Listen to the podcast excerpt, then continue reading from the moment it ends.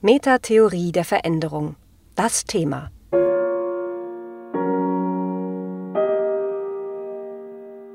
Wie funktioniert Beratung? These 5.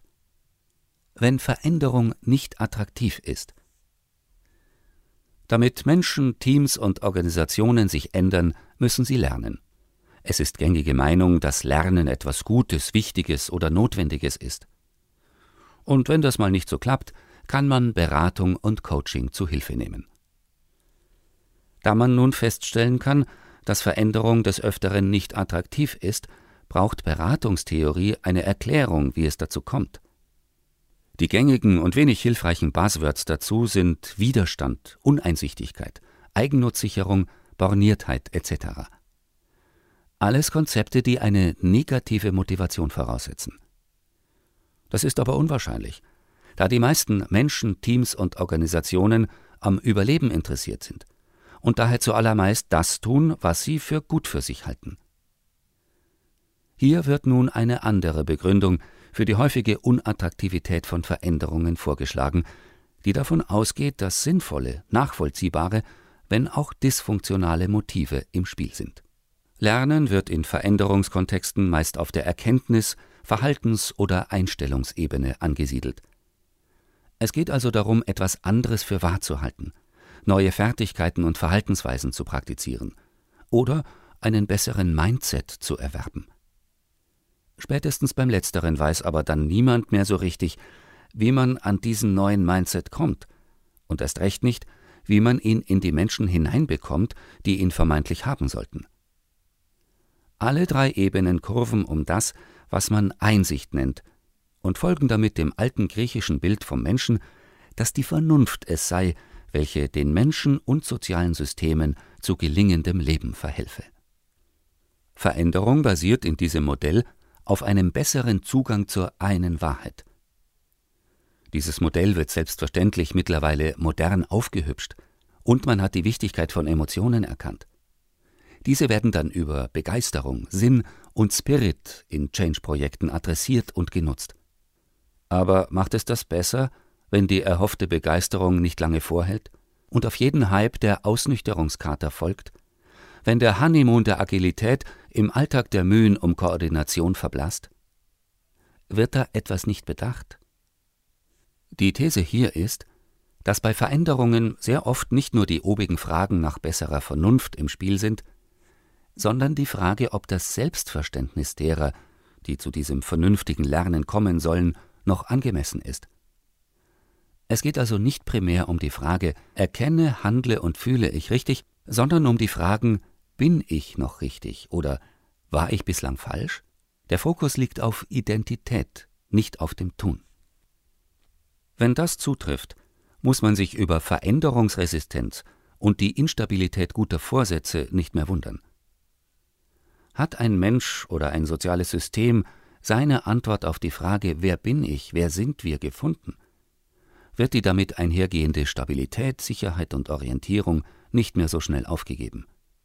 Das ist auch sinnvoll, da ein Wechsel im Grundmuster der Selbstorganisation immer mit einer vorübergehenden Labilität verbunden ist, die die normale Leistungsfähigkeit durchaus einschränkt.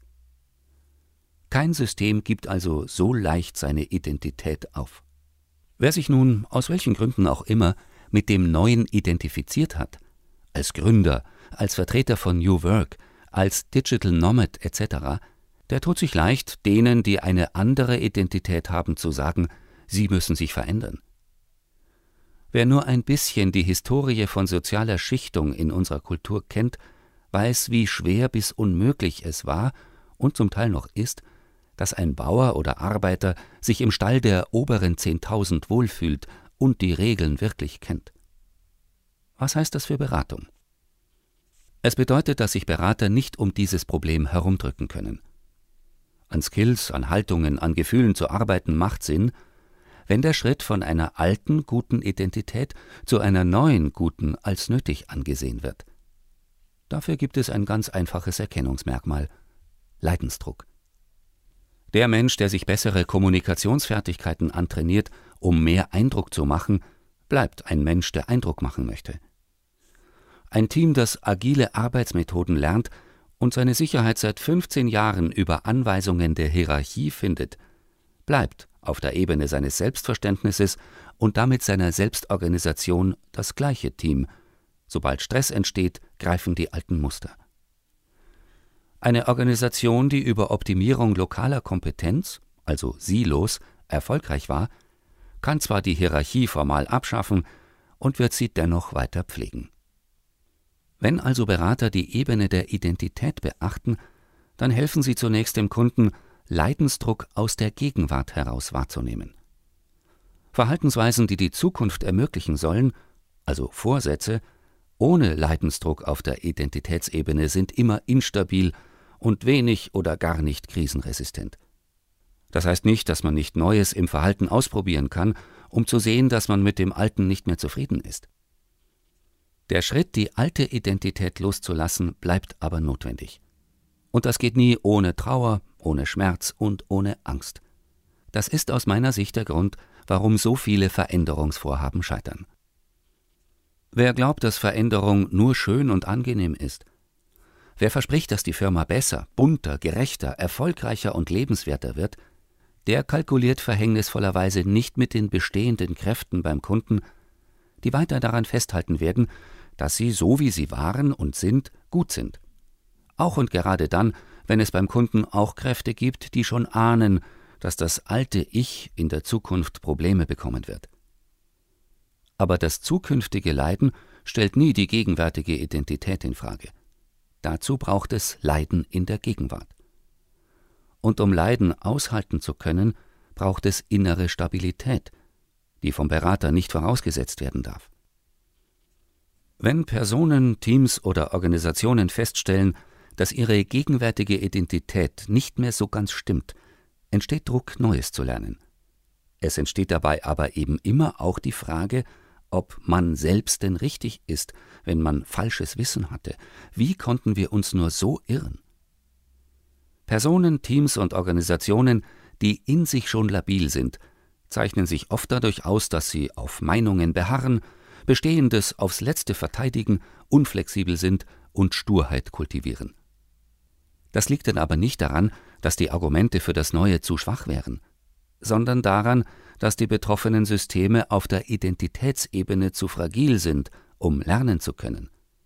Es ist zu selbstwertgefährdend, zu bestandsgefährdend, zu beziehungsgefährdend, zu rufgefährdend, zu markengefährdend, zu stellengefährdend, zu strukturgefährdend oder anderes mehr.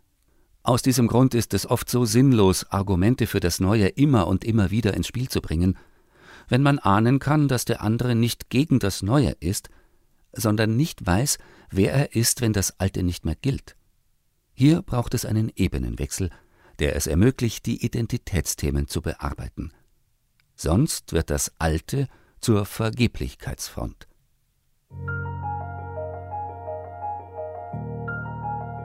Wenn Veränderung nicht attraktiv ist. Ein Text von Klaus Eidenschink, gelesen von Friedrich Schloffer. Das war Metatheorie der Veränderung. Das Thema. Mehr dazu unter www.metatheorie-der-veränderung.info.